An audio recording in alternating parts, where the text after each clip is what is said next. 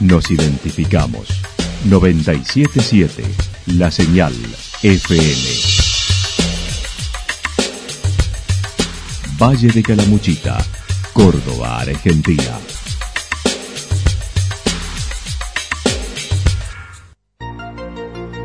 El más completo resumen de las noticias de la región, encontralos todos los días a las 12 y 30, a las 16 y a las 22 horas. Panorama de noticias. Por la 977, la señal FM nos identifica también con las noticias.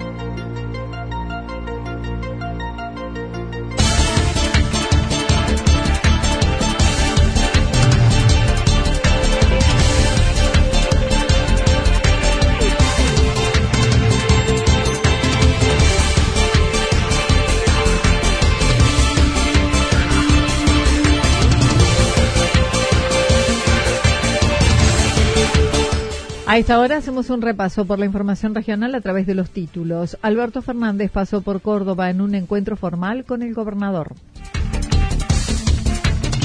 Dos extraviados en la cascada de Santa Rosa.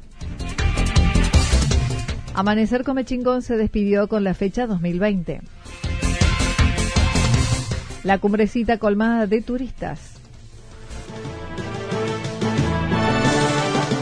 La actualidad en síntesis. Resumen de noticias regionales producida por la 977 La Señal FM. Nos identifica junto a la información.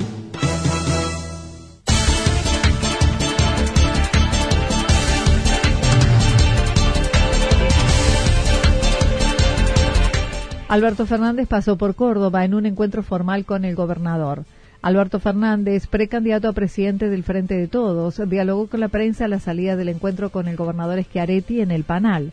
Allí señaló vendrá la semana que viene o la otra, instalándose tres o cuatro días para encontrarse con la militancia para convencer a los cordobeses. No, vengo, tengo previsto venir a Córdoba a hacer campaña, a convencer a los cordobeses. No sé si la semana que viene o la otra, pero voy a instalarme acá tres, cuatro días. No sé si vendrá Cristina, porque con Cristina nos hemos dividido el país, esta es la verdad. Pero seguro que yo voy a venir porque me importa mucho que los cordobeses me acompañen. Habló de la actual situación económica del país, de la crisis de las empresas, de los préstamos del Fondo Monetario Internacional que se fueron. El problema central es que de los 39 mil millones de dólares que entraron del Fondo Monetario Internacional, en vez de pagar deuda, Macri lo usó para evadir divisas. Simplemente, fueron 30 mil millones de dólares en evasión de divisas. Y esto yo se lo dije a la gente de la Warner. Y le advertí que quedan 10.800 millones por entrar y que si entran van a seguir la misma suerte. Y ahí va a haber responsabilidad del fondo. Acerca del cepo cambiario durante el gobierno de Cristina Fernández, dijo no fue una buena solución, ya que no egresaban, pero tampoco ingresaban divisas.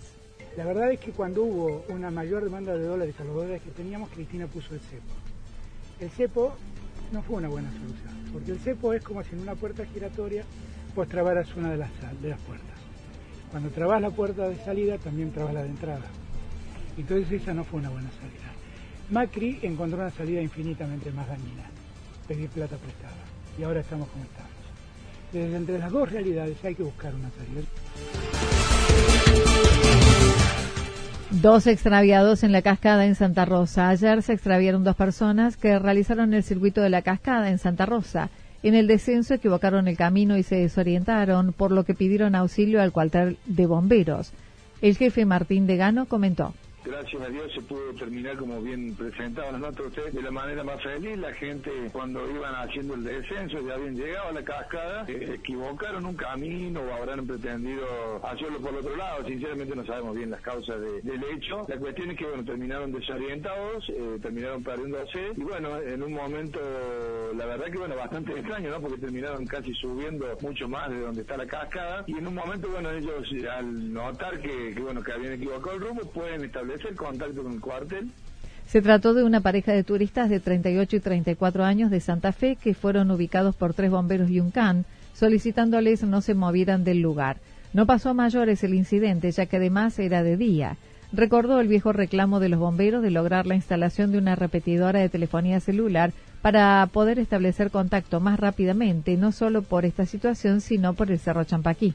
Eh, ojalá que en algún momento, esto hace mucho que nosotros los bomberos lo venimos pidiendo, porque con una antena o con una repetidora de, señal de celular en aquí evitaríamos muchas de estas cosas o agilizaríamos mucho las tareas de, rescate, ¿no? Así que nada, la tranquilidad de que no ha sido un hecho que ha pasado mayores, simplemente un susto y que bueno, que rápidamente se pudo, se pudo eh, realizar las maniobras de rescate. Amanecer Comechingón se despidió con la fecha 2020. Durante el fin de semana, Villa Yacanto explotó de gente que se dio cita en la UTACH Amanecer Comechingón, donde una de sus participantes y parte de la organización señaló fue una fiesta del deporte, del trail, de la aventura, con un clima que acompañó para el evento y reunió a 3.500 corredores y debutando la nueva distancia de las 100 millas en invierno, una de las pocas en el mundo.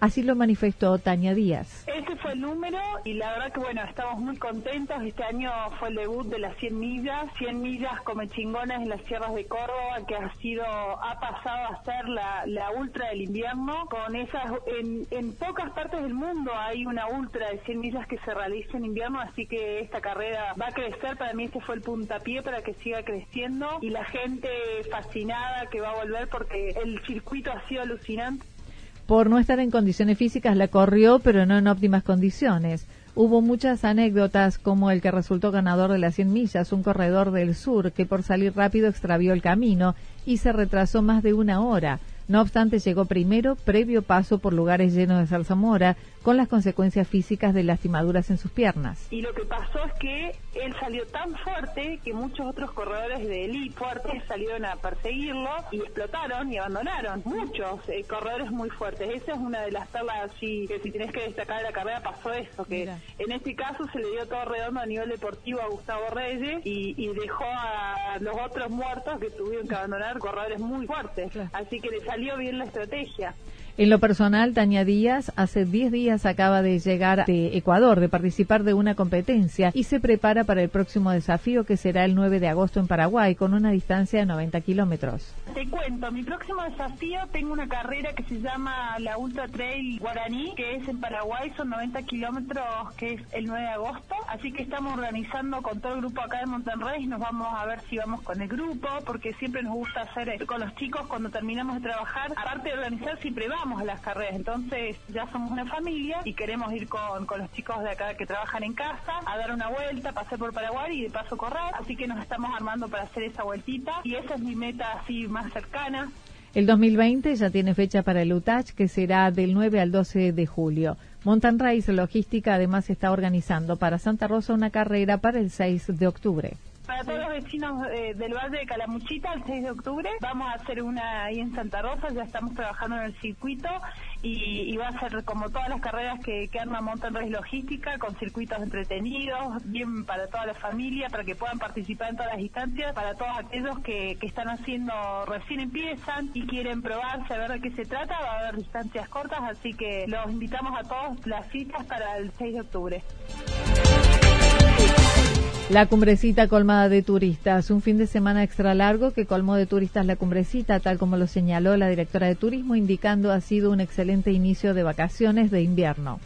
La verdad que muy exitoso fin de semana largo, donde podemos hemos podido recibir muchísimos visitantes, un porcentaje muy importante de ocupación para lo que fue la noche del sábado, domingo y lunes. Así que bueno, creo que es un excelente inicio para lo que es la temporada de invierno del 2019. Janina Quinteros indicó en la semana ha disminuido al 70% la ocupación y repuntará en el fin de semana. En lo que hace excursionistas, hubo unos 1.300 autos por día. Sí, por supuesto también la cantidad de, visitantes, más de 1.300 autos por día en los días picos de lo que fue el domingo, lunes, y que bueno, esto hace que Cumbrecita se haya repletado de visitantes y bueno, estamos muy contentos con eso. Y bueno, venimos muy bien con el porcentaje de ocupación, si bien ha bajado un poquito en estos días de la semana, repunta un poco más para el fin de semana. Y bueno, eh, acá todos listos eh, esperando a los turistas. Además, desde el 2 de julio al 5 de agosto se encuentra en la localidad el cajero móvil de Bancor, ya que la localidad no cuenta con una dependencia bancaria ni cajeros automáticos. Recordó días pasados estuvieron junto al Valle de Calamuchita en Armstrong Agroactiva y durante este fin de semana en Caminos y Sabores en la rural de Palermo.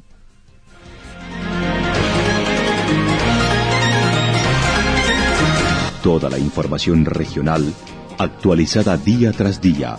Usted puede repasarla durante toda la jornada en www.fm977.com.ar. La señal FM nos identifica también en Internet.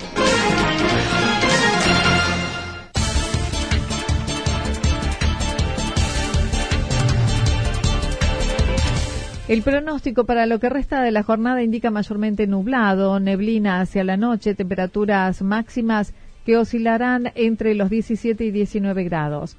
Para mañana viernes anticipan descenso de temperatura por efecto del viento del sector sur-suroeste, mayormente nublado, temperaturas máximas que oscilarán entre 13 y 15 grados, mínimas entre 11 y 13 grados. Datos proporcionados por el Servicio Meteorológico Nacional. Lo que sucedió en cada punto del valle. Resumimos la jornada a través del informativo regional en la 977. 977, la señal FM.